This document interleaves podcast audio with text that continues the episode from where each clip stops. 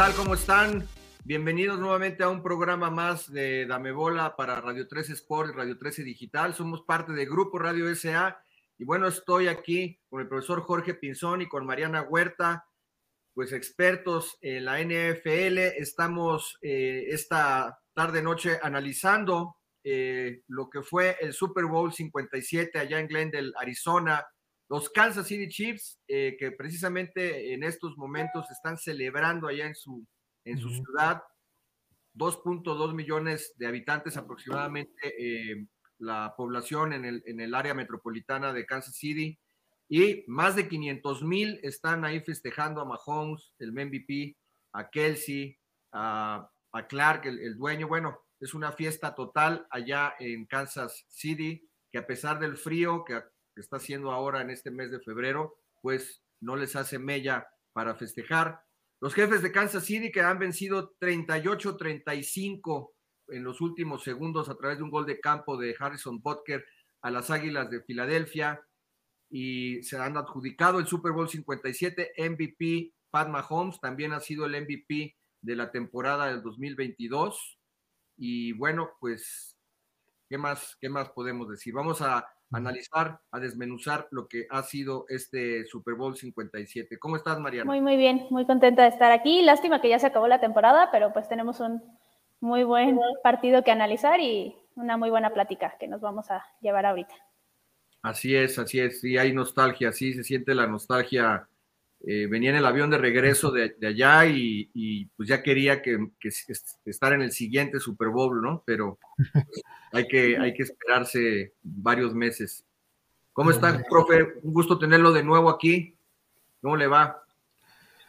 Y un gusto y un honor que me invites, Fede. Muchas gracias por eh, estar en este programa. Gracias a Mariana también. Para mí es un honor platicar siempre de NFL que tanto nos gusta, nos apasiona y que pues vale la pena hablar de este supertazón que yo considero ya desde ahorita de los mejores de la historia. No sé si el mejor, no sé en qué clasificación ponerlo, pero sí estaría entre los mejores de la historia, ya haciendo un análisis eh, de todos los factores que determinaron el triunfo de los jefes de Kansas City. Yo lo pongo en la, la parte más alta, compartiendo quizá con algún otro esa cima, pero sí resultó un partido muy interesante y pues entiendo que allá en la ciudad de Kansas City estén felices porque vaya que valió la pena la espera.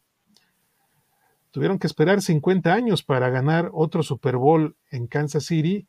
Eh, ganaron el 4, luego el 54 y ahora el 57. Entonces, medio siglo sin desfiles para festejar a su equipo, los Chiefs. Entonces, pues la gente tiene todo el derecho de festejar y estar felices en este momento eh, gracias al título que lograron en el pasado magno evento de la NFL. Gracias, Fede, por la invitación. Así es, así es, profe. Sí, eh, bueno, pues un, partido sí de alarido, bastante interesante, bastante, pues no sé si dramático, pero muy, pues muy, muy emotivo el final, ¿no? Eh, y, y, también, pues, el cómo es que Mahomes y Kansas City por segundo Super Bowl consecutivo, digamos, de los que han ganado, ha venido de atrás 10 puntos. 20-10 perdían contra los 49ers cuando faltaban 2 minutos 35 segundos del, del tercer cuarto, me parece. Y el cuarto cuarto le dio la vuelta a la tortilla y ahora 24-14 perdía a los jefes eh, a medio tiempo y se veía complicado. Yo en el medio tiempo ahí con algunos colegas, este, me decían, tú crees, o sea, varios colegas decían, no, dice, no, no va a regresar. Y le dije, ¿sabes qué? Están bien fuerte en Filadelfia, pero es Mahomes. Es Mahomes y, y lo hizo. Lo hizo yo, bueno, en el último programa con Mariana, pues tanto ella como yo cerramos el programa pronosticando que, Kansas City ganaría el Super Bowl por el factor Mahomes. Y bueno, qué bueno que no me equivoqué, porque inclusive en, mi previa lo dije, y bueno, no es que le atinamos, simplemente ya lo, hemos, ya lo habíamos visto en un Super Bowl y en, otros juegos, pero sobre todo en un Super Bowl. Recordar, en el Super Bowl 54, en esos playoffs, eh, Kansas City vino de atrás en los tres partidos de playoffs para ganar también, ¿no? Contra Houston, me parece, perdían por veintitantos puntos. Este, el, campeonato de la conferencia, ¿a, quién se lo ganaron? A los Bills. Sí, sí. Y entonces, bueno, es algo que ya está acostumbrado Mahomes. De hecho, un colega también le preguntaba en la semana, la semana pasada una muy buena pregunta que le hizo, ¿qué aprendiste del, de los Super Bowl eh, que perdiste? Y este, ¿qué, qué, volverías a hacer o qué no volverías a hacer? Y él contestó, de hecho esa pregunta la voy a subir, se, las voy a compartir porque no la hice yo, la hizo un colega mexicano, de hecho, eh, no recuerdo, no recuerdo qué, de qué medio es, eh, de hecho no es que no recuerdo, realmente no, no sé de qué medio es, pero voy a investigar. El caso es que él le pregunta esto y Mahomes dice, aprendí que no me puedo rendir, este, no puedo, no puedo rendirme antes de tiempo. Dice, porque en el Super Bowl contra, contra 49ers, vine de atrás y algo sucedió en el Super Bowl contra Tampa Bay y, Brady, que ahí pues como que se choqueó y como que da a entender que tiraron la toalla antes, antes de, tiempo, ¿no? Entonces, eso contestó Mahomes, se, se, los voy a, digamos, proyectar, ¿no? Cuando, cuando, busque, pues esos videos, pues grabas y te vas y luego, pero ahí están grabados, ¿no? Entonces es cuestión de, editarlos y subirlos. Pero bueno, así fue Mahomes. ¿Qué te, ¿Qué te, pareció, Mariana? Bueno, a ver, empieza con tu catarsis, este, cómo este Super Bowl, este regreso.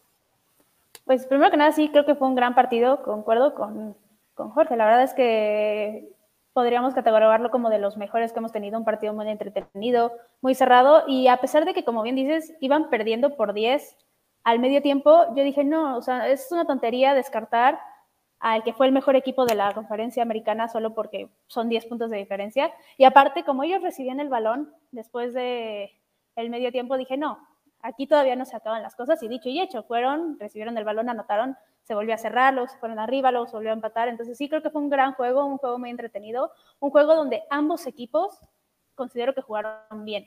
La verdad es que ninguno debería de arrepentirse de lo que hizo. Obviamente Kansas, pues no, porque ganó, pero tampoco Filadelfia. O sea, creo que fue un equipo que jugó bien, pero sí creo que aquí, y es algo que platicábamos, Fede, en la previa, entró el factor experiencia, y no solamente de Mahomes, que lo hizo excelente, Mahomes obviamente que lo hizo excelente, sino también de Andy Reid y de todo el equipo de cocheo. La verdad, mis respetos a lo que hicieron a la ofensiva, conteniendo a toda la defensiva, sobre todo al front seven de Filadelfia.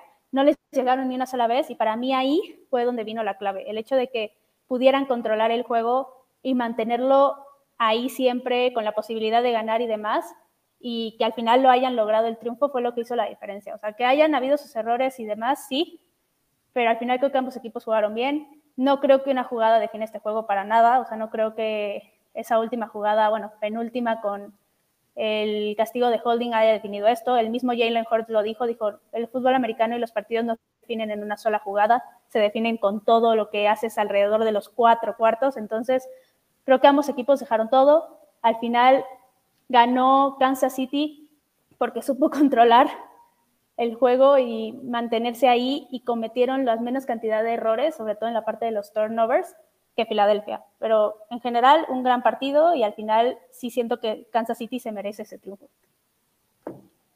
Sí, totalmente, totalmente de acuerdo. ¿A usted qué, le pareció, profe? ¿Cómo se desarrolló el partido? Sí, a mí me parecieron dos partidos en uno.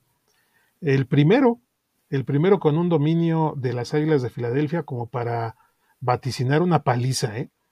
porque estaban ejerciendo eh, tanto a la ofensiva como a la defensiva las condiciones del partido.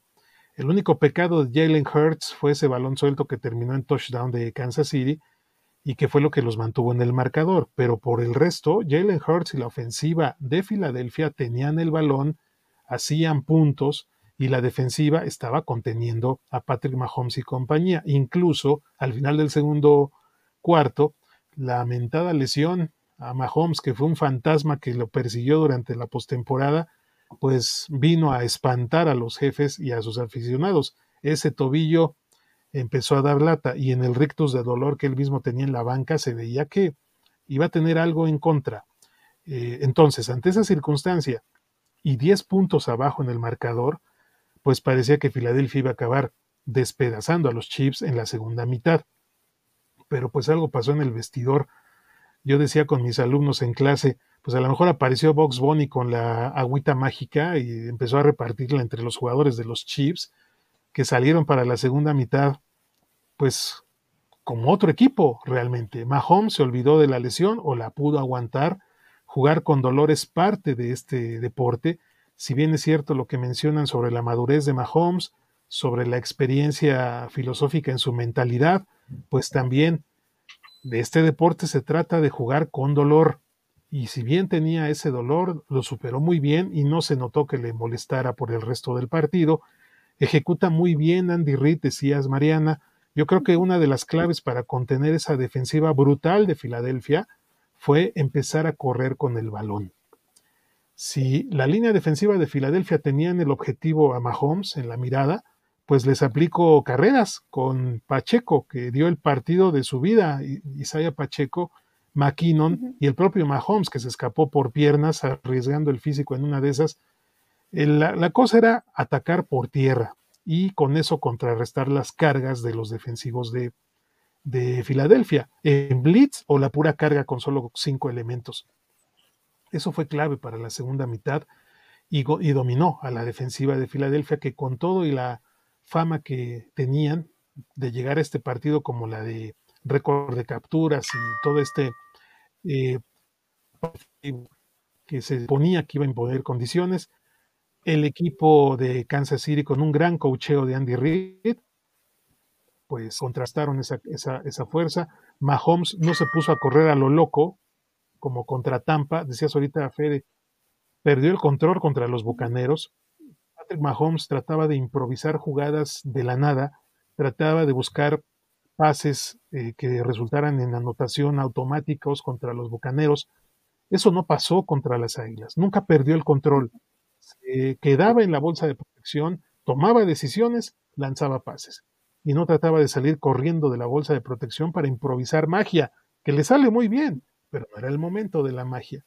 Sabía que podía controlar a la defensiva de las Águilas mediante pases rápidos y sobre todo el ataque terrestre, que resultó crucial para, para este encuentro. Entonces, magia de Andy Reid también a la hora de, eh, del cocheo de Eric Bienemy, y de la defensiva de Kansas City, que también mencionaba yo con mis alumnos en clase. La defensiva de Kansas City eh, juega, pero deja jugar. Eh, la defensiva de Filadelfia juega, pero no dejaba jugar a sus rivales. Aquí la defensiva de Kansas City jugó, dejó jugar a la de Filadelfia, pero aún así tenían el antídoto con Patrick Mahomes, que merecidamente tiene ese título de más valioso y pues abriéndose paso dentro de los corebacks más grandes de este deporte. Sí, es, así es, totalmente de acuerdo con, ustedes. El cocheo este, tuvo mucho que ver. Eh, sobre todo también el, ajuste, ¿no?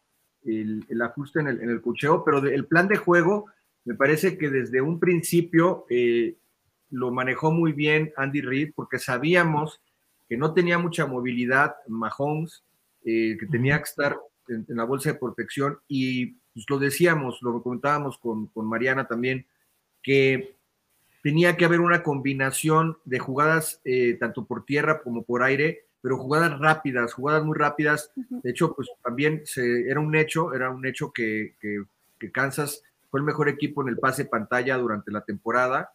Y además con estas rotaciones, porque no solamente tiene al, novato, ¿no? Que de, hasta ancestros eh, puertorriqueños, Isaiah Pacheco, novato, insisto, y también a Clyde Edwards Heller y, a Jerick McKinnon, que bueno, cuando tienes tres corredores que, cumplen con estas funciones en pases pantalla, pases, pases cortos, en la, en la, zona, en, distancia corta de una nueve yardas, pases al flat y demás, pues es cuando puedes tener refresco, ¿no? O sea, le lanza un pase a uno, el otro hace un sprint y pues, a lo mejor se cansó, pero entre el otro, que justo también era lo que, lo que se decía mucho de Filadelfia, que en el front seven también tenían como a cuatro jugadores defensivos, por eso muchos dijeron, es que van a aplastar a Mahomes y a la línea ofensiva de Kansas.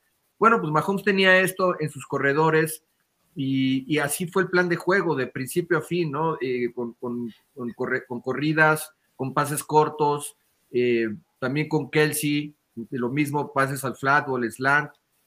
Y bueno, así fue llevando el, partido. Eh, y, en el segundo medio, pues lo, explotó muy bien. O sea, de hecho, mm, lo, comentó usted al principio, profesor, eh, y, también siempre se habla, ¿no? Que en cualquier deporte, no solamente en el, fútbol americano, sino que el que cometa menos errores es el que va a ganar. Y Mahomes no tuvo ninguna intercepción, no cometió errores, no, no tuvo balones sueltos. Si bien no pasó ni de las 200 yardas por aire, fueron 182 yardas por, por aire, pero no cometió errores. Y bueno, y el, el, único error del partido, porque Jalen Hurts también jugó un partido para ser MVP. Si, si hubiese ganado, estoy seguro que hubiera sido el MVP, ¿no? Creo que ahí no tenemos duda ninguno de los tres. Ninguna. Sí, no. y, pero simplemente ese balón que se le escapó de las manos y que a la postre fue una anotación de Nick Bolton, eh, el, número 32 de, de, Kansas, pues fue el, único, el único error que tuvo este Jalen Hort, porque después no sé si ustedes vieron algo, creo que es un tipo, anotó tres touchdowns por tierra, empató a este corredor de, de los de los Washington Redskins, ¿no? Del, Super Bowl que se jugó allá en el 1980, la temporada del 87, que se jugó en enero del 88. Timmy Smith. Timmy Smith con tres touchdowns por tierra lo empató. Así es. Y otro touchdown más este, por, por, por, pase, ¿no? Todavía convirtió la de dos puntos, la, la, la, conversión de dos puntos para empatar a 35 al final, en el cuarto cuarto. La, fue una corrida de, de Jalen Hurts, entonces fue un partidazo de, de este cuate, pero creo que el cocheo es fue fundamental, como bien lo dicen, este, y alguna, hay una, una frase que, me gusta mucho, eh, y hay, hay coaches que lo hacen, y creo que uno de ellos también ha sido Belichick, lo ha demostrado, el de potenciar hombres en lugar de nombres, ¿no? Sí. Porque tantos jugadores jóvenes que reclutaron también en el draft este año los, los Chiefs, y jugadores desconocidos, pues cuántos, de cuántos nombres nos acordamos que no sean Tom Brady, que no sea eh, Gronkowski, que no sea Edelman o Amendola, o se me escapará por ahí uno, pero cuando Brady tuvo estrellas como Dion Branch, que no ganó el Super Bowl cuando lo tuvo, pues realmente jugadores que realmente yo ni me acuerdo, a lo mejor usted sí, profe, pero yo no me acuerdo, o, Mariana, pero no me acuerdo, este, este héroe desconocido, Tony, este, que jugó, Kadarius Tony, que jugaba apenas ahora en, el límite de los cambios, de, le llaman waivers, estaba en Gigantes de Nueva York, este, el mismo, el otro que recibió el pase de anotación, este, Sky, Moore, el novato. es novato, ¿no? También es novato. Bueno, nada más recibieron un pase, y, pero los dos pases que recibieron, cada uno fue de, de, de touchdown. Eso, eso es cocheo, ¿no? Eso es este Eric Bienemi, el coordinador ofensivo, que me parece va a tener una, ya una entrevista con los Washington eh, Commanders, ¿no? Para, para ser coach. Este Bienemi, un, coordinador ofensivo de color. Ojalá lo contraten para que se apaguen un poco las críticas, ¿no? Porque dicen que no quieren contratar a, a coaches de, de, color. Y bueno, y el otro Steve Españolo, ¿no? Que ya lo sabíamos, ya sabemos sus antecedentes, este y, cómo, cómo, estos coaches eh, han hecho que, Kansas, cuando yo fui, me incluyo y lo acepto, yo en la temporada baja, cuando vi cómo se reforzaba en marzo Denver, ¿no? Que inclusive se llevó a Randy Gregory de los Cowboys para reforzar con Matt Roger, cómo se eh, Khalil Mack llegó a los Chargers, este, eh, ¿quién más? Estaba los Raiders con, con, Adams. Y se llevaron a Levante Adams y, traía por ahí otro pass rusher, ¿no? No recuerdo a quién también otro. O sea, se reforzaron muy bien en la parte de, de, los pass rushers, eh, los rivales de Kansas, y la verdad, pues muchos dijeron, y de hecho lo, lo, estaban vitoreando desde que ganaron el Super Bowl los Kansas, los Chiefs, y hoy lo decían en el parade, en, en el desfile, decían, nos decían que, que si bien nos iba, íbamos a llegar a los playoffs. Y yo la verdad acepto que fui de los que pensó, de hecho yo dije que el, Super Bowl lo iba a ganar los Chargers, porque yo me enamoré de, este Justin Herbert en ese último partido el año pasado, pero bueno, el cocheo fue fundamental, ¿no? Yo creo que no sé si quieran agregar algo más del cocheo ustedes, Mariana. No, pues esta parte de la rotación, justo lo mencionabas, porque justo en la parte de los corredores no jugó Clyde Edwards fue, estuvo inactivo todo el juego, pero lo supieron solucionar de una forma muy, muy buena y creo que ahí fue donde Filadelfia pecó un poco, ¿no? De pensar que todo iba a ir siempre con Kelsey o cuando empezaron a usar a, a Yuyo en varias jugadas, pensar que otra vez lo iban a buscar y no, o sea, esos dos touchdowns, tanto el de Tony como el de Sky Moore, fueron la misma jugada, nada más que del lado contrario, y todo en base a un engaño y a una mentalidad de no porque sea un novato, no porque sea un jugador que acaba de llegar, no lo voy a usar y no voy a ponerlo en esa jugada. ¿no? Entonces creo que esta rotación fue muy, muy importante a la ofensiva y fue lo que al final, al final hizo que Filadelfia no se pudiera concentrar en uno, dos, tres jugadores y que tuviera que tener ahora sí que mucho más cuidado y no presionaran tanto a Mahomes. Entonces, me encantó el plan ofensivo que hicieron. Defensivamente tuvieron ahí sus errorcitos, sobre todo en ese pase de AJ Brown y en algunos otros pases con Davante Smith, por ejemplo, que casi nos anota con otro pase largo, solo que no pudo mantener el equilibrio y todo porque literal la secundaria se equivocó. Pero a pesar de estos errores a la secundaria que tuvo Kansas City, el plan defensivo fue bueno. Fue, como bien decía aquí Jorge, de dejarlos jugar. ¿Por qué? Porque así es la defensiva de Kansas City pero de mantener ahí, mantenerte en el juego, eh, no alejarte mucho en los puntos y demás.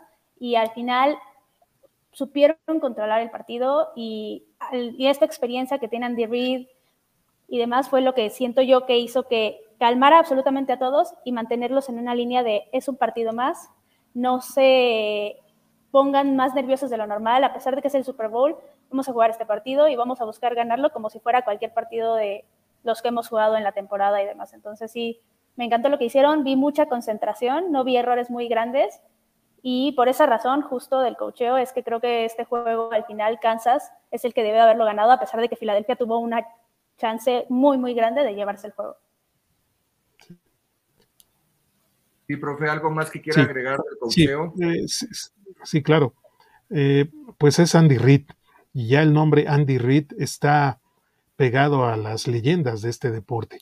Sin duda, Andy Reid ya se codea con los nombres de los grandes entrenadores.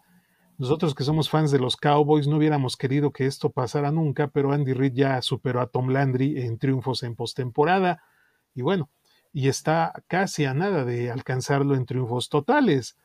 Entonces, si a esas alturas está jugando Andy Reid en cuanto a números, pues estamos hablando ya de uno de los mejores de la historia, que afortunadamente para él, con estas victorias, con los campeonatos, pues es el boleto seguro para Canton, para el Salón de la Fama, y no va a ser parte de los entrenadores, pues que tuvieron buenas temporadas, pero que de pronto el destino, la suerte o algún otro factor les negó estar entre los inmortales. Andy Reid lo logró y no es casualidad, es un coach que ha manejado muchos años, revisando las estadísticas en la era de los supertazones, yo me atrevo a decir que Andy Reid, pues ya es el mejor entrenador en jefe que han tenido los jefes de Kansas City en su historia, en la era de los supertazones sobre todo. Y miren que estoy saltándome ya a Hank Stram, que fue uno de los entrenadores con, los que, con el que ganaron los Chiefs el Super Bowl 4 y tuvieron muy buenos años.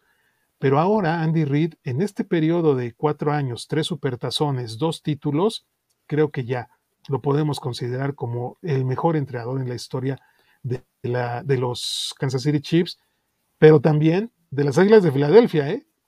Yo también colocaría a Andy Reid como el mejor coach que han tenido las Águilas de Filadelfia en su historia en la era de los supertazones, porque pasó más de una década con las Águilas de Filadelfia, siempre ganador, siempre contendiente, los tuvo muchas veces en el partido por el campeonato de la Conferencia Nacional en forma consecutiva, los llevó a un supertazón que perdió porque se encontró con la leyenda Brady Belichick, pero Andy Reid cosechó gran parte de los triunfos que ahora lo tienen en la cima eh, o muy cerca de los que son legendarios en Filadelfia y en Kansas City. Entonces fue algo así como un homenaje a este gran entrenador que en cuanto a la estadística ya lo comentaron muy bien ustedes, eh, perdón, en cuanto a la estrategia ya lo comentaron ustedes muy bien lo que hizo y que fue clave para darle la vuelta al, partido contra las, las Águilas de Filadelfia y hasta en cierto modo pues le ganó un poco el mandado a Siriani, a Nick Siriani porque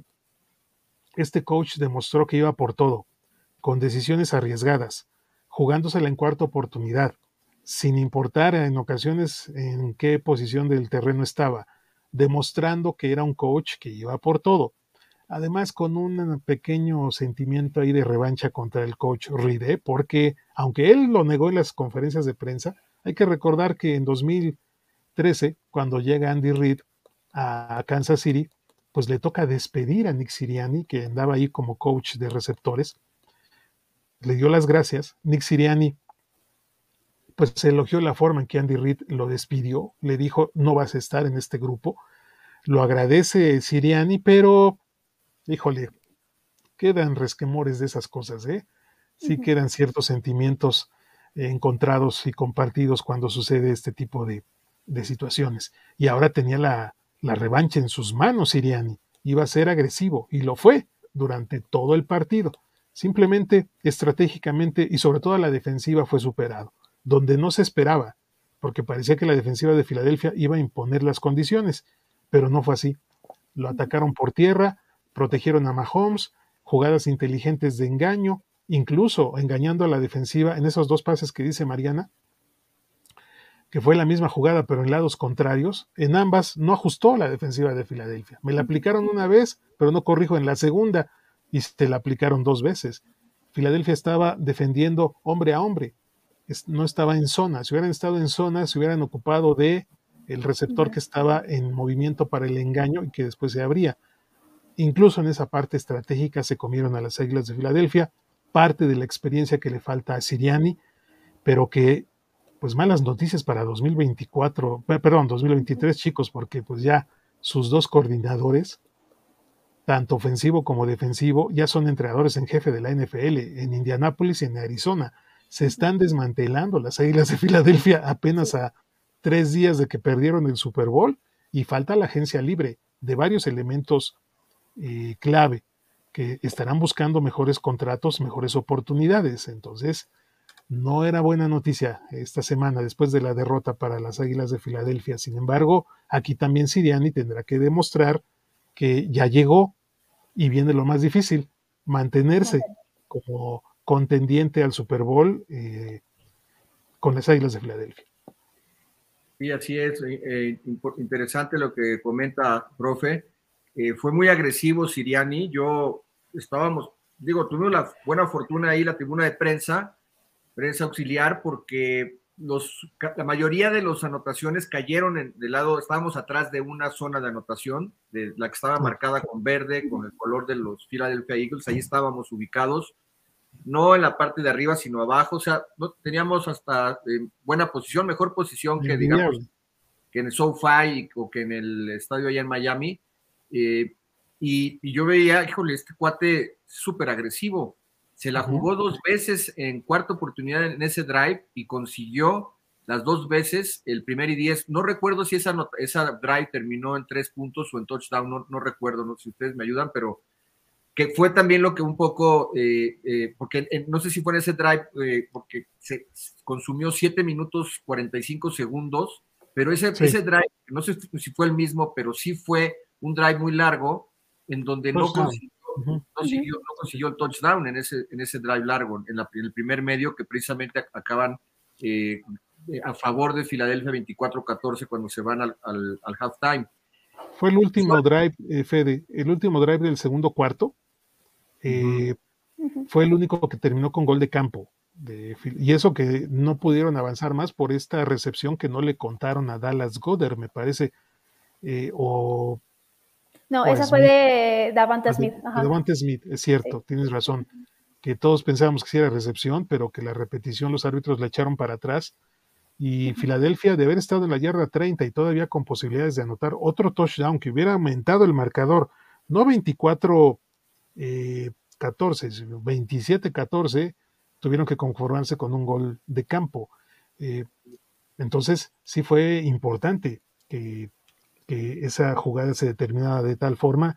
Entonces la agresividad de Siriani, mira, impuso condiciones, Fede, impuso condiciones en, la, el segundo cuarto, en la primera mitad, al grado de pensar que esto iba a acabar mal para Kansas City. Lesionado Mahomes, 10 puntos abajo, con la defensiva jugando ventaja, y aunque Kansas City tuviera la primera serie ofensiva de la segunda mitad, no pintaba bien para los, para los Chiefs este, este Super Bowl. Sin embargo, ahí está la magia de, Andy Reid, ¿no? La, la magia de, de ser un entrenador que es capaz de cambiarle la cara a un equipo en el medio tiempo, en el prolongado medio tiempo. Sí, ya, ya, ya chequé el, el, que, el que fue de tres puntos con siete minutos 45, uh -huh. este, fue el la primer drive del, segundo, del tercer cuarto, que fueron okay. tres puntos solamente cuando se, fueron, cuando se puso Filadelfia arriba 27-21. Sí. Ya había anotado Mahomes en el primer drive del tercer cuarto, eh, se habían puesto 24-21 y ahí, y ahí, entonces en ese drive sí se consumieron casi ocho minutos, pero solo tres puntos. Y en el sí. otro de, que consumieron en el segundo cuarto, siete minutos con 19 segundos, ahí sí fue un touchdown de cuatro yardas de, por carrera de, uh -huh. de Hortz. Pero usted comentaba, quiero, eh, ha, ha, comentado dos, dos puntos que fueron preguntas mías durante la semana. Yo le pregunté a Siriani precisamente del tema de, de, que si para él era una revancha este, este Super Bowl porque, porque lo despidieron cuando llegó y la verdad, no, él, él me dijo, o sea, él contestó y, y, bueno, pero me quedé por, bueno, me dice, no, no, dice, yo no tengo ningún sentimiento encontrado porque pues cualquiera puede perder su chamba, cualquier persona puede, es muy común que pierdas tu trabajo y, uh -huh. y no, dice, yo pues estoy muy agradecido con, es, con, con, con, esta institución cuando trabajé ahí en Kansas City. Tan, tan. Al siguiente día, cuando me vuelvo a, a, a topar en la conferencia del siguiente día, el jueves, a Siriani, alzo la mano, me dan la palabra y le hago otra pregunta, ¿no? Le, le, le, pero le, digo, soy fulanito de tal, de México. Me dice, sí, sí, ya te, ya te conozco. Te, te conozco. Me dijo, no, ya me acuerdo de ti ayer. Uh -huh. Entonces, ¿por qué se acordó de mí, no? Como usted dice, a lo mejor queda un resquemor, hoy estos cuatro claro. me dijeron. Claro aunque, que sí. Aunque cuando tú lo escuchas en la, en la, conferencia y te dice que no, no, no, o sea, como que te convence de que efectivamente no tiene ningún sentimiento, pero al final, pues dices, oye, pues le, les gané a los que me, los que no creyeron sí. en mí. Y, y, es que hay esas conferencias de ya sea Perdón, contra Kansas City o ya sea contra, contra el coach Reed, pero bueno, al final, pues dices, oye, le gané a estos cuates, ¿no? Así es. Esas conferencias de prensa, Fede, eh, previas al Super Bowl, casi siempre la tendencia, y tú, tú lo estás viviendo, están llenas de positivismo. Los, los, jugadores, los entrenadores tratan de crear un ambiente positivo, las respuestas tratan de que sean políticamente correctas, eh, ningún reto al rival, ninguna provocación, porque saben que ese tipo de declaraciones se les puede ir en contra en, en, a la hora de entrar al emparrillado. Entonces, pues también los jugadores y los entrenadores son capacitados para tener la respuesta correcta de lo que van a decir y muchas veces son eh, excesivamente positivos. No te van a decir claves para el juego, no te van a revelar secretos, no te van a decir la estrategia y van a decir cosas buenas del rival siempre, aunque por dentro traen la procesión de ganar, por supuesto. Vas al Super Bowl a ganar. Uh -huh. Y no lo vas a decir abiertamente porque se considera hasta un desafío. Eh, no es inteligente hacer enojar a tu rival en las conferencias de prensa, pero entonces eh, se declaran cosas y se dicen cosas que pues son bien aceptadas por la opinión pública, aunque por dentro estés ocultando la sinceridad de los sentimientos. Así es. Pues bien, otro, otro de los factores que se digamos que motivó que ganara eh, el equipo de los Chiefs el Super Bowl son las trincheras. Las trincheras, uh -huh. eh, que inclusive pues yo esta pregunta se la hice a varios, los coaches, a los jugadores, tanto ofensivos como defensivos, y pues sí, la mayoría aceptaban, y en este caso el principal matchup que veíamos era el front seven o la, la, el, la, la línea defensiva de Filadelfia, que tuvo 70 capturas en temporada regular, y la línea ofensiva de Kansas, que permitió solo 26 capturas de Mahomes, fue la tercera mejor en la temporada regular. Y bueno, yo estuve con los gorditos de la línea ofensiva, ¿no? Con Orlando Brown, con Andrew Willie. Andrew Willie permitió, lo revisaba con Mariana, nueve capturas y ocho castigos en temporada regular. Y por ahí todo el mundo decía, por ahí entraba, entraba Hassan Reddick y este, y el, y su, no recuerdo quién, quién más, Josh Wett me parece, Josh Wett. Sí por el lado, porque es el tackle derecho, y por ahí entraban ellos dos. Se lo van a destrozar. Pero Mariana, a ver, ¿qué pasó en las trincheras en este partido? Tú que también, porque yo sé que siempre estás analizando a, a, bueno, a Frederick, a este, pues a todos los de la línea ofensiva de los Cowboys y siempre los estás los traes bien, bien radiografiados de cómo se comportan con castigos y con, con, este, y con capturas permitidas. ¿Cómo viste esta, este duelo? Al pues final, fue, fue, fue, ¿sí fue el más importante? Sí, sí, la verdad es que sí, pero sobre todo pues el del lado de la victoria, ¿no? O sea, si hubieran perdido los Chiefs, ahí quién sabe qué otras cosas estuviéramos analizando, pero del lado de la victoria de Kansas City, fue muy importante esto que mencionas, que fueron muy disciplinados los jugadores, no cometieron castigos, no se les fue el cansancio a la cabeza, digamos, y siempre estuvieron concentrados en esa parte de ser disciplinados y demás. Y también algo que ya mencionábamos, el plan de juego funcionó muy bien, de forma que pudieron correr, pudieron abrir espacios, abrir huecos y demás. Y eso hizo que al final Filadelfia siguiera presionando, sí, con su front seven que todos conocemos, pero que siguiera sin llegar a Mahomes porque las jugadas estaban diseñadas tan bien que no les permitían llegarle a Patrick Mahomes. Solamente vimos pocas jugadas, sobre todo hay una que se me quedó muy grabada, donde se notó que se equivocaron en la jugada y que literalmente le llegaron a Mahomes así y que se tuvo que deshacer el balón tirándolo al piso, que pudo haber sido interceptado si, o sea, ah, no pasó, pero fue una jugada que sí se notó que se equivocaron todos y que no funcionó. Pero que haya sido nada más una jugada de todo lo que hicieron en todo el juego, es lo que te habla de que fue un plan de juego muy bien hecho, que todos se quedaron con ese plan de juego, se adaptaron bien y que al final de cuentas hizo que esta línea ofensiva pudiera jugar de forma disciplinada, que no estuvieran presionados todo el tiempo, que no le estuvieran respirando a Mahomes en la nuca y que al final no le llegaran, porque literal, como decía hace rato, no hubo capturas de parte de Filadelfia, lo cual muchos esperábamos. Muchos esperábamos que Hassan Reddick por ahí tuviera unas dos capturas y demás, porque lo habíamos visto toda la temporada y no pasó. Y fue más por este trabajo en equipo junto con los coaches de apegarse a un plan de juego, de seguir las reglas y de estar concentrados en todo momento. O sea, no es que hayan dado un juegazo de la nada y que hayan sacado a su, llevando a los Cowboys a su Zach Martin interior, no, simplemente fue un trabajo de cómo prepararon el partido en la semana y de todo lo que hicieron para que el plan de juego funcionara bastante bien. Sí, profesor, que, oye, esa jugada que dices fue en el cuarto cuarto, ¿no, Mariana? Que, sí. Y que, bueno, de hecho, en el segundo medio Mahomes lanzó 14 pases, 13 completos, y el único incompleto fue ese que mencionas, y que tienes razón, pudo haber sido interceptado. Sí, sí, rebotaba mal y demás. En esta estadística que se le conoce como el pase ajustado de pases completos, que borras todos los drops o los pases intencionalmente lanzados, como en este caso, o este, ese tipo de, de, cuestiones que no tienen que ver mucho con un error del coreback, es, un pase que te suelta el receptor o lo lanzas intencionalmente para parar el reloj para que no te intercepten o no te capturen. Bueno, fuera de ahí, Mahomes tuvo un, el 100% en, ese, en esa estadística. Profe, ¿usted qué opina de, este tema de, las trincheras? Sí, pues los siempre subestimados linieros ofensivos, caray. Eh, que debería de reconocerse un poco más el trabajo, porque sin línea ofensiva no hay Mahomes, no hubiera habido nunca Brady, ni Bracho, ni Stovak, ni líneas ofensivas son la clave del fútbol americano y de que una ofensiva funcione correctamente. Y en este supertazón, pues la atención estaba puesta en la línea ofensiva, pero de Filadelfia, ¿sí? Con eh, sobre todo el centro. Eh, eh, Kelsey, sí. Kelsey, el hermano de Travis. El hermano de Travis, Jason Kelsey, sí.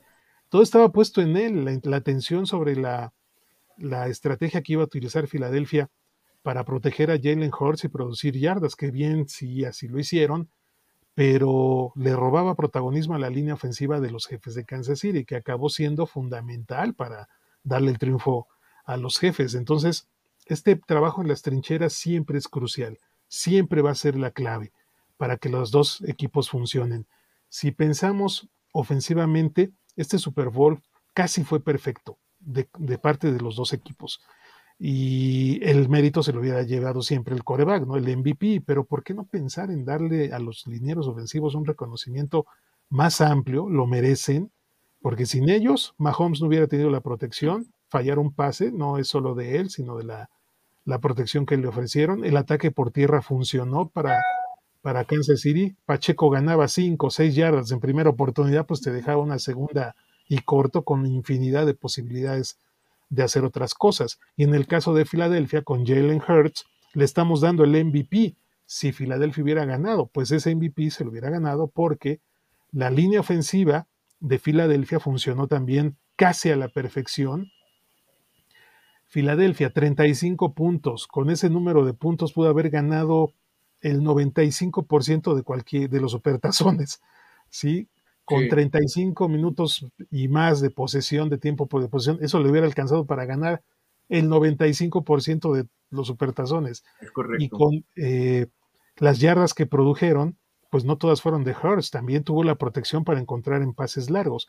Todos estos números, eh, pues reflejan que la línea ofensiva hizo su trabajo y en las dos partes eh, amerita. Ahora, las líneas defensivas, es aquí donde hubo diferencias. Y en cuanto a la de Filadelfia, sí se vio superada en la segunda mitad. Todas las ofensivas de los jefes de Kansas City terminaron en puntos de la segunda mitad. Todas. Fueron cuatro. Y en tres consiguió touchdown Kansas City y en una un gol de campo. La diferencia con Filadelfia en la segunda mitad fue que solamente en dos consiguieron puntos en una, una patada de despeje y la última al final, que prácticamente les dejaron nada en el reloj, con esa jugada de McKinnon de derraparse antes de entrar a la zona de anotación, una jugada que pues también eh, pasará a la historia y que ha sido muy mencionada en redes sociales eh, esta, esta nueva forma de ver el fútbol americano práctico, porque en otras épocas, Fede, a lo mejor tú te acuerdas, nunca un jugador se hubiera barrido en la yarda 1, ¿eh? para que Tengo una analogía interesante con esa jugada porque a todos nos sacó de onda también ahí en, el estadio, pero al final fue pues parte también de la estrategia del cocheo, ¿no? Claro. Sí. Entonces, este, muy bien. Perfecto, profe. Bueno, el juego por tierra, profe, que también, bueno, hace rato lo, mencionaban, lo mencionaba usted. El juego por tierra, eh, pues es una variable que también ahí, yo creo que hay dos claves por las cuales Filadelfia no gana, este, y, estoy de acuerdo con usted, también me lo planteé yo en estas últimas horas, últimos días, fue un juego casi perfecto por los dos equipos, efectivamente, porque eh, anotar 35 puntos, anotar 38, oye, pues, ¿qué te dolió?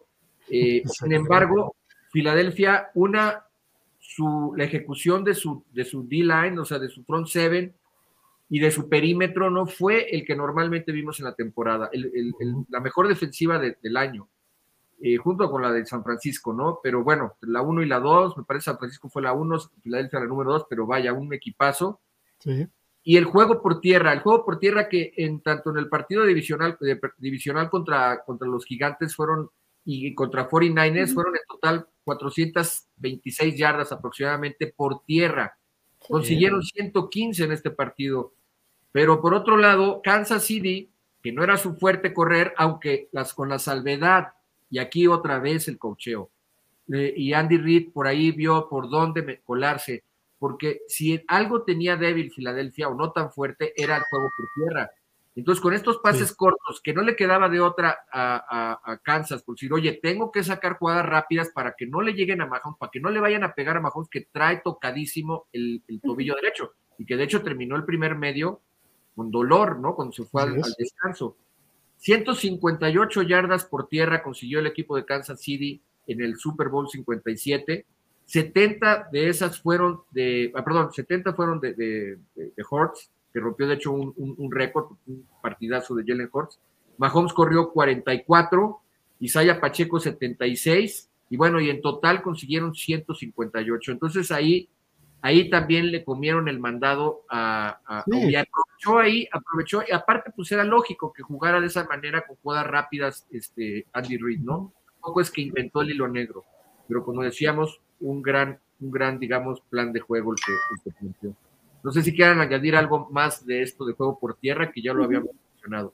Pues sí, pero del lado de Filadelfia, y sí es muy cierto que no corrieron, es obvio, y creo que algo, y aquí sí voy a señalar, porque creo que fue de las poquitas cosas que le salió mal a Filadelfia y de los pocos jugadores que se vieron mal, y uno de ellos fue Miles Sanders, que se supone es el corredor titular de Filadelfia, y la verdad es que cada que le dieron el balón se vio mal, incluso en el primer cuarto, literal era su segundo o el primer acarreo que tenía, le pegaron y se le sacó el balón y de milagro no acabó dentro de la cancha. Ah, sí, pesar del partido, tragedia. Sí, o sea, son esas cosas que dices. La primera jugada del juego, ¿no? es como de, No, puede ser que le estés esperando el golpe. Exacto, le pasó dos, veces y de milagro no acabó en un desastre. Y creo que sí, es de los, o sea, tal vez el único, sino de los muy pocos jugadores que te podría decir que en serio jugó mal. Y creo que esto afectó mucho a Filadelfia porque ya no le dieron el balón, se inclinaron mucho más del lado de Jalen Hurts, de que corriera él, de que buscara los pases largos y demás.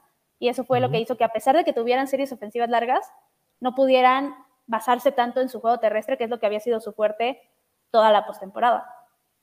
Yo no sé, yo no sé qué tenía Miles Sanders, pero el día del Opening Night, muy ah, payaso. dijiste, sí. Le pregunté, oye, ¿cuáles son las claves del juego? Y me contesta, one play at a time, una jugada a la vez. Y ya fue todo lo que dijo y se volteó, o sea, con una apatía.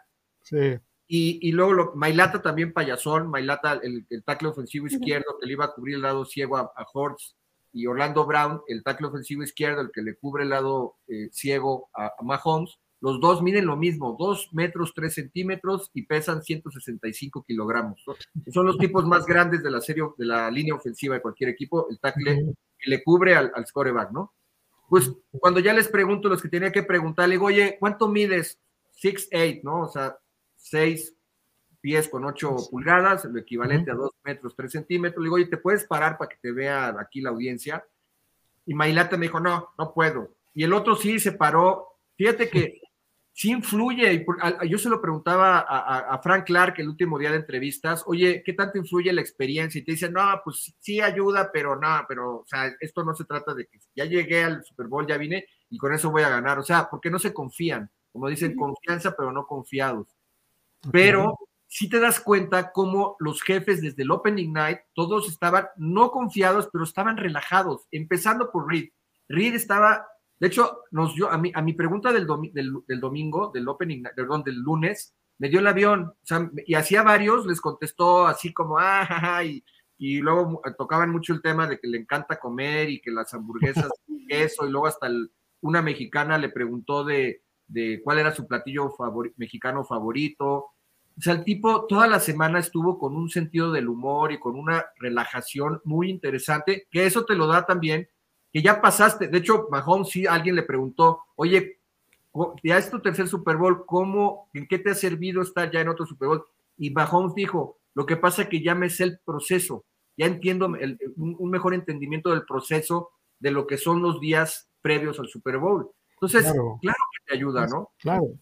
Pero te digo, hablando de Miles, algo traía emocionalmente este tipo que desde las conferencias estaba payaso, evasivo, este, pues payaso, ¿no? Por no decir otra palabra. Bueno, podemos, podemos pensar en que no estaba tolerando la, presión, eh, Fede, porque muchos jugadores de las Águilas de Filadelfia están por primer, estaban por primera vez en un Super Bowl, y vaya que sí es un ambiente diferente.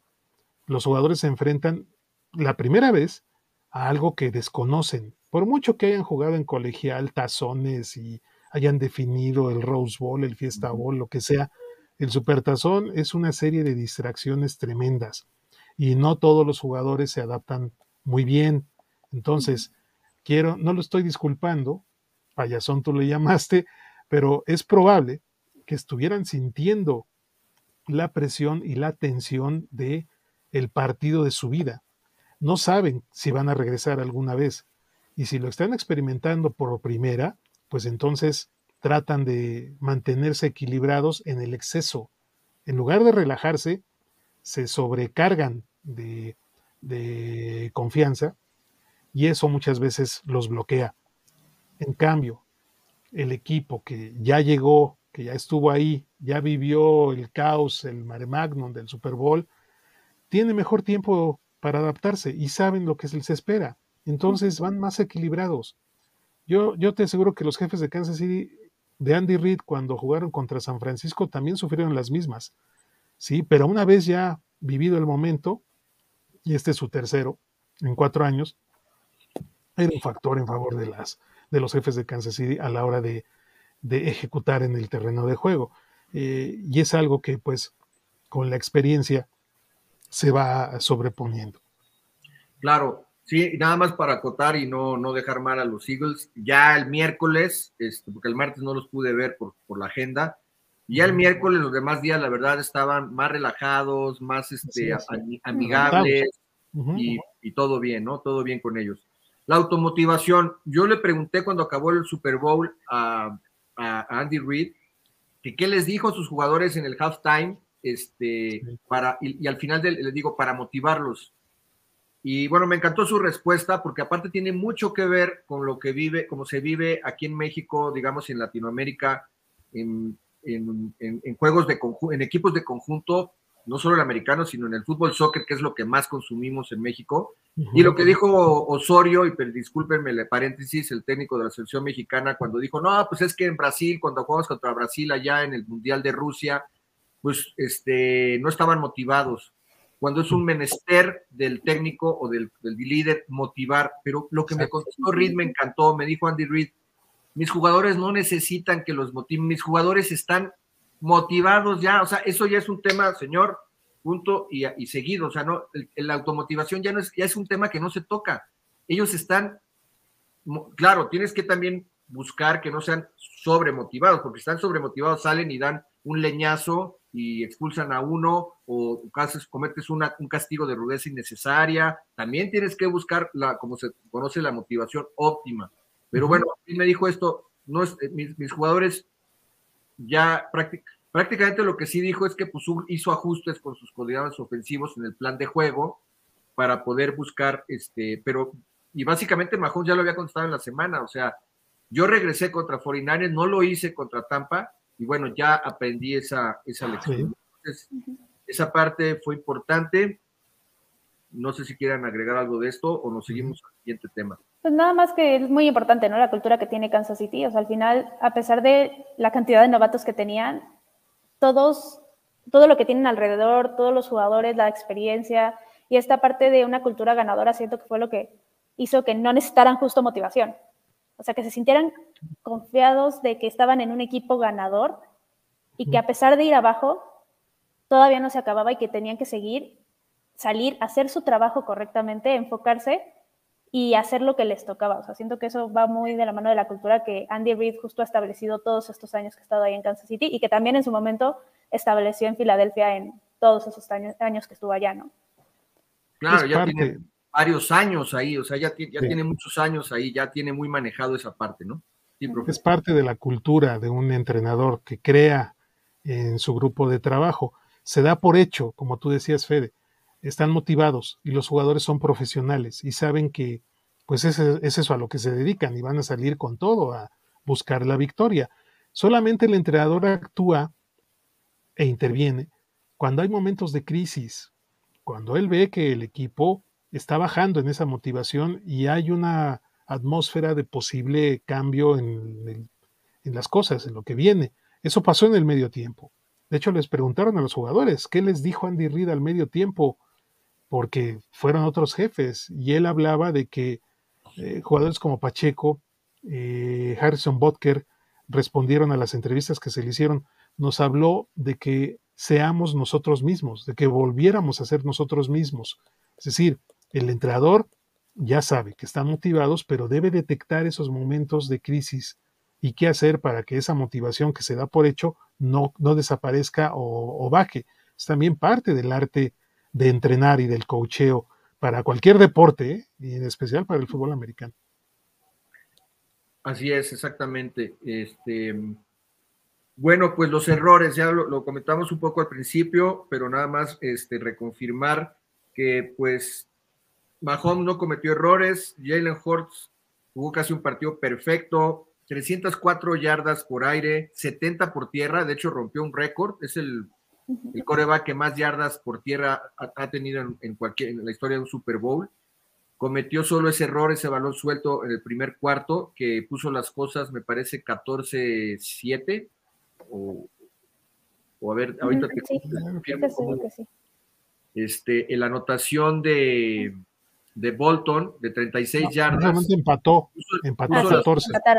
14, 14, pero muchos dicen, si esa serie ofensiva hubiera avanzado, pues hubiese puesto las cosas a favor de los, de los Eagles 21-7 y en lugar de, o sea, después como una, una jugada de 14 puntos, ¿no? Sí. Tuvo, entonces, y Mahomes 182 yardas por, por aire, 21 completos de 27 intentos, 3 touchdowns por pase, pero no tuvo intercambios de balón y eso fue fundamental. Sí, esta parte creo que es, es importante, Fede, porque si quitamos ese touchdown defensivo de Kansas City, los jefes solo hubieran hecho 7 puntos en la primera mitad. Y en cambio, si convertimos a puntos de Filadelfia eh, este, esos, eh, ese error de Hurts que hubiera terminado en gol de campo, en touchdown, y luego la última serie ofensiva que solo terminó en tres puntos, Filadelfia pudo haber tenido una ventaja de 35-7 al medio tiempo. Que hubiera sido, aunque fuera Patrick Mahomes, muy complicado regresar en la segunda mitad con la defensiva de Filadelfia eh, como, como, con la fama que tiene. Entonces, de ahí la importancia de estas jugadas defensivas que, eh, de, los jefes que juegan y dejan jugar, por eso decía yo, y que afortunadamente para ellos lo sacó adelante. Las defensivas, ustedes saben que siempre son las que marcan el ritmo de los partidos para ver quién va a ganar y quién va a perder. Y sobre todo el pateador también es el que define los campeonatos, dicen las frases románticas del fútbol americano. Pues fue la defensiva, de un 35-7 potencial que Filadelfia hubiera tenido, pues sacaron el triunfo los jefes de Kansas City también con una buena dosis de suerte. Sí. Así es. Así es. Bueno, eh, ya lo habíamos mencionado, nada más otra vez reconfirmarlo, el, que tiene que ver con el cocheo y con el staff de cocheo y esto, el cuerpo médico y Mahomes con ese alto umbral del dolor. De hecho, hace rato usted lo mencionó, profesor, de que eh, está acostumbrado a jugar con dolor. Yo se lo pregunté a Mahomes el martes. Le dije, ¿qué tan, qué tan eh, normal es jugar con dolor en la NFL? Y este, ¿cómo estás del tobillo? Me dijo, no, todos los días. Me dice, no, pues es normal y no solamente yo, sino todos los jugadores durante toda la temporada, ¿no? Esa fue su respuesta, esa, eso fue el, esa interacción que tuve fue el martes de la semana pasada, eh, un día después del, del Opening Night.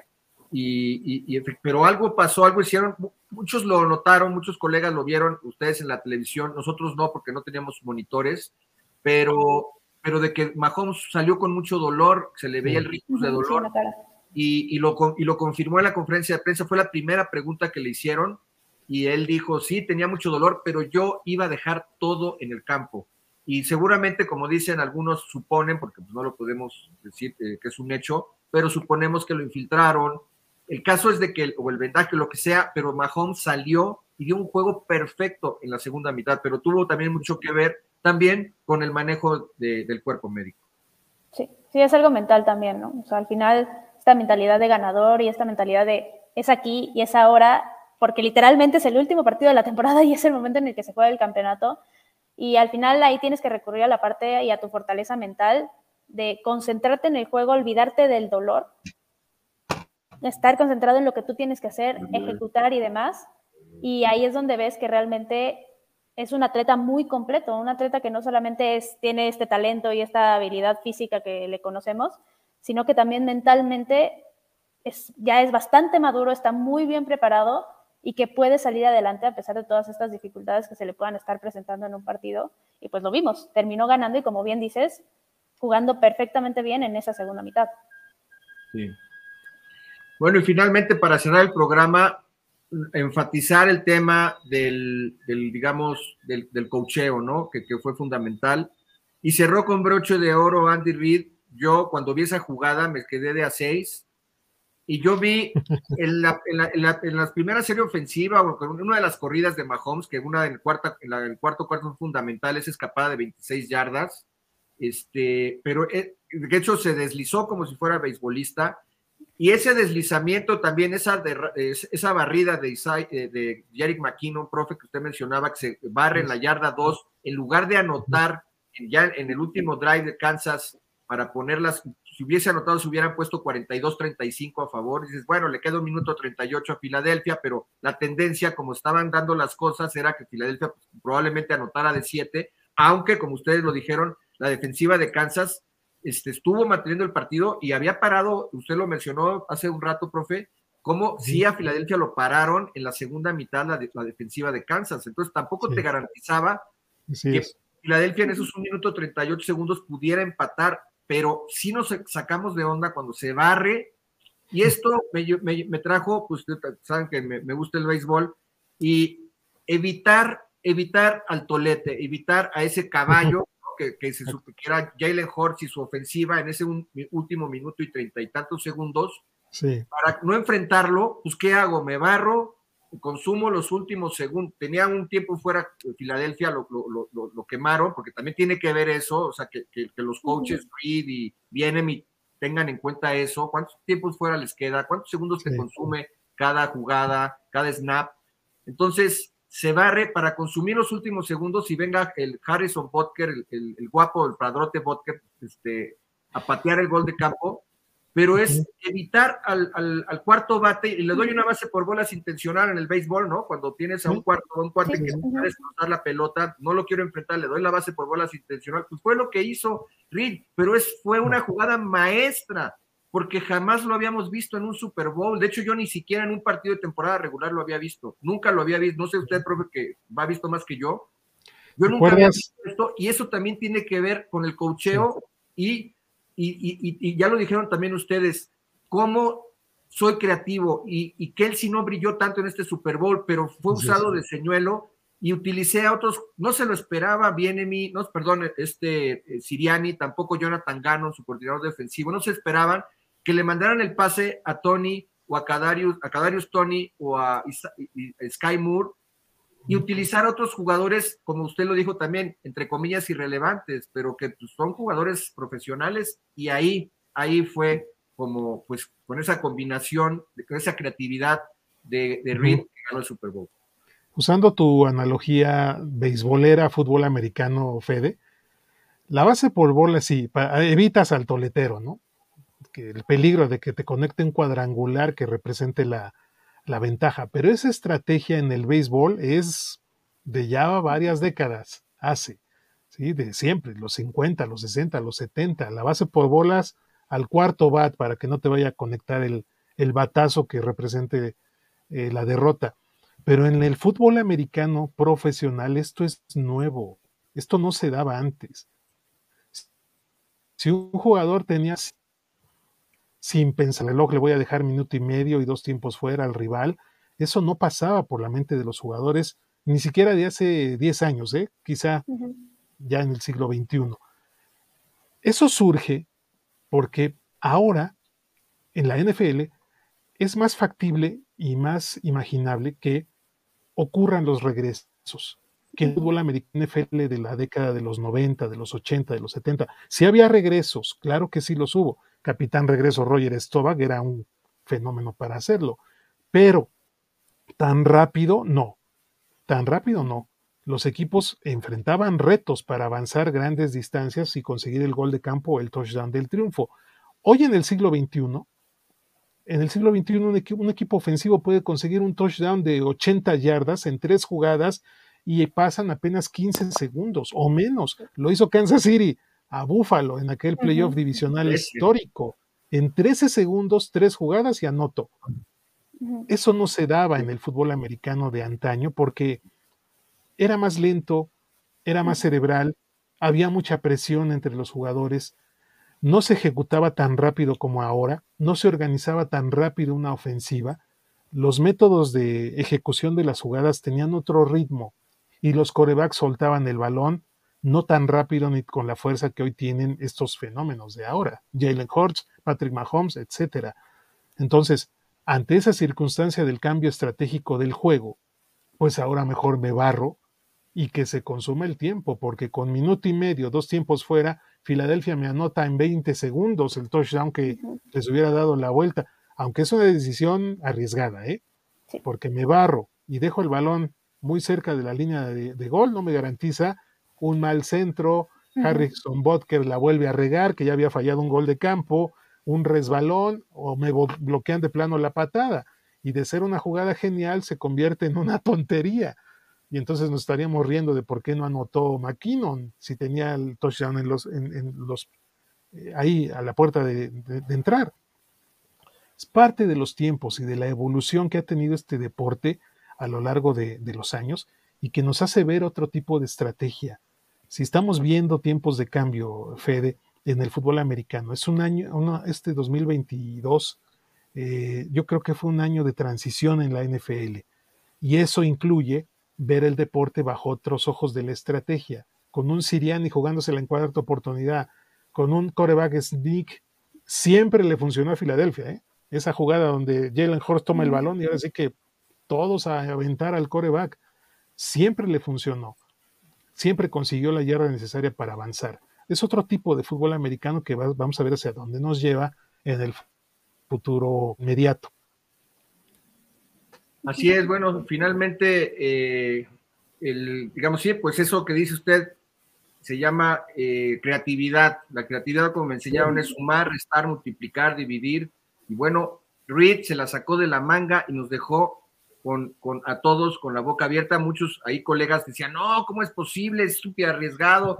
A lo mejor falla el gol de campo Vodker, a lo mejor hay un fumble. Sí, pero eh, esa estrategia si tú anotabas de siete con, con Jerry McKinnon, este, lo peor que podía pasar es que te, empatara, que te empatara, eh, Jalen Hurts y Filadelfia a 42 puntos, ¿no? Digamos, estoy hablando en, esa tesitura.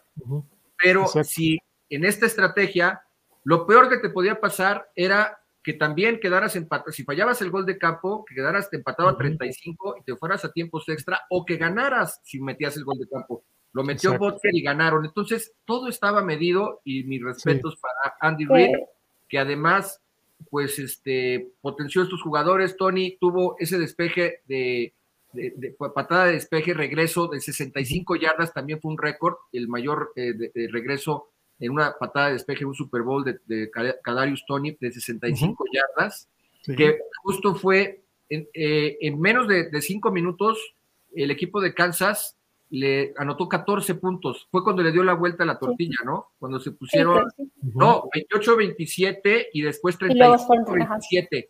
Yo ahí fue cuando dije, esto ya, este arroz ya se coció, lo comenté con Aarón Soriano, Aarón Soriano me dijo, no, todavía no, yo dije sí, ahí me atreví a decir que sí, bueno, luego ya vino Filadelfia, anota de 7, la conversión de dos puntos y pusieron 35-35, fue de alarido el, el, el, muy bien. fíjate, Fede, que yo esa jugada ya la había visto, la de McKinnon, en una, hace dos años, me parece, con Nick Chubb, el corredor de los Browns. Y me acuerdo perfecto porque justo eh, se escapa, y fue una escapada mucho más larga que la de McKinnon, y justo se barrió en la yarda 2. Y siento aquí que, aparte de obviamente de Andy Reid de tener bien coacheado a su equipo, mucho tiene que ver McKinnon en la concentración de no morder el anzuelo, porque claramente Filadelfia, en cuanto vio que se escapó, pues déjenlo anotar. No pasa nada, déjenlo anotar, que venga la ofensiva. Entonces creo que McKinnon tiene mucho que ver. Una concentración bárbara es ese punto en el que los jugadores se nota que saben dónde están, que saben en qué escenario están y todo lo que implica sus acciones. Para la audiencia que lo busque, ¿cuál es el partido de ese hace dos años de, No me acuerdo contra quién fue, pero me acuerdo perfectamente bien que fue Nick Shaw de los Browns. O sea, de eso sí me ah, acuerdo perfecto porque mucho tiene que ver que justo supe de esa jugada porque yo que juego fantasy fútbol, he tenido a Nick Shop desde siempre, me encanta el corredor. Y justo me acuerdo de esa jugada por eso, porque literal se frenó en la yarda 2 para no anotar y no irse arriba, pero la verdad es que el jugador aquí mucho que ver. Y en el Supertazón, en el, perdón Fede, y en el Supertazón fue en la edición 46, Nueva Inglaterra contra los Gigantes, en el segundo enfrentamiento de estos dos equipos, a Matt Bracho, el corredor de los Gigantes de Nueva York, que iba a anotar, se frena en la yarda uno, pero luego se hace chiquito y se deja caer, ay, ay, ay, ay, y se anotó, y se anotó. Entonces, le falló ahí el cálculo a Matt Bracho o dijo, no, mejor se anoto haciéndome que es que no, no quiero, y, sí terminó dentro de la zona de anotación. Son los casos que se empiezan a ver en el fútbol americano contemporáneo. Perfecto. Bueno, pues tenemos que cerrar el programa porque por cuestiones de tiempo, pero ya aquí las redes sociales de Mariana, estás como Queen Cowboys, eh, NFL Girls MX y cuarta y Gol Cowboys, cuarta con un número cuatro. Eh, el profesor, usted está con eh, su curso de periodismo deportivo Jorge Pinzón Anaya, ¿no? Para que este, los se, se animen para empezar una, pues, una carrera en los medios de comunicación con su diplomado.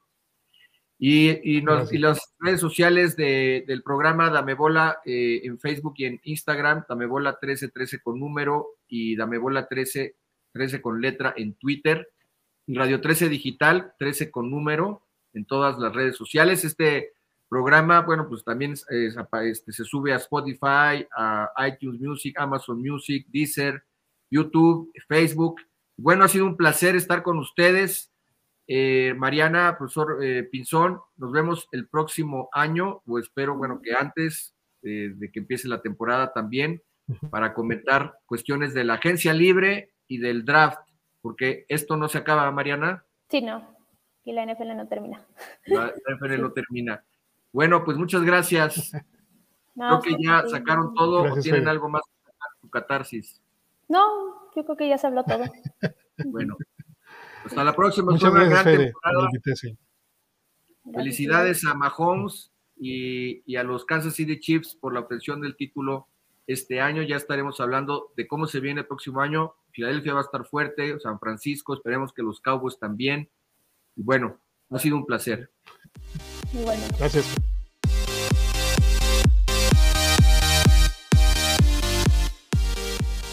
Desde cualquier dispositivo y en cualquier plataforma recibe las notificaciones de Radio 13 Digital. Venos y escúchanos en Facebook, YouTube y Daily Motion de Radio 13 Digital. Dale me gusta a nuestro perfil. Síguenos y activa las notificaciones de las publicaciones y video para que te lleguen las alertas de los programas que están al aire. Escucha nuestro podcast en Spotify, Amazon Music, Apple Music y Deezer. Síguenos en YouTube Búscanos como Radio 13 Digital. Suscríbete a nuestro canal y activa la campana para que te lleguen las notificaciones de todo nuestro contenido. Visita nuestra página web www.radio13.mx. Radio 13 Digital, programación consciente.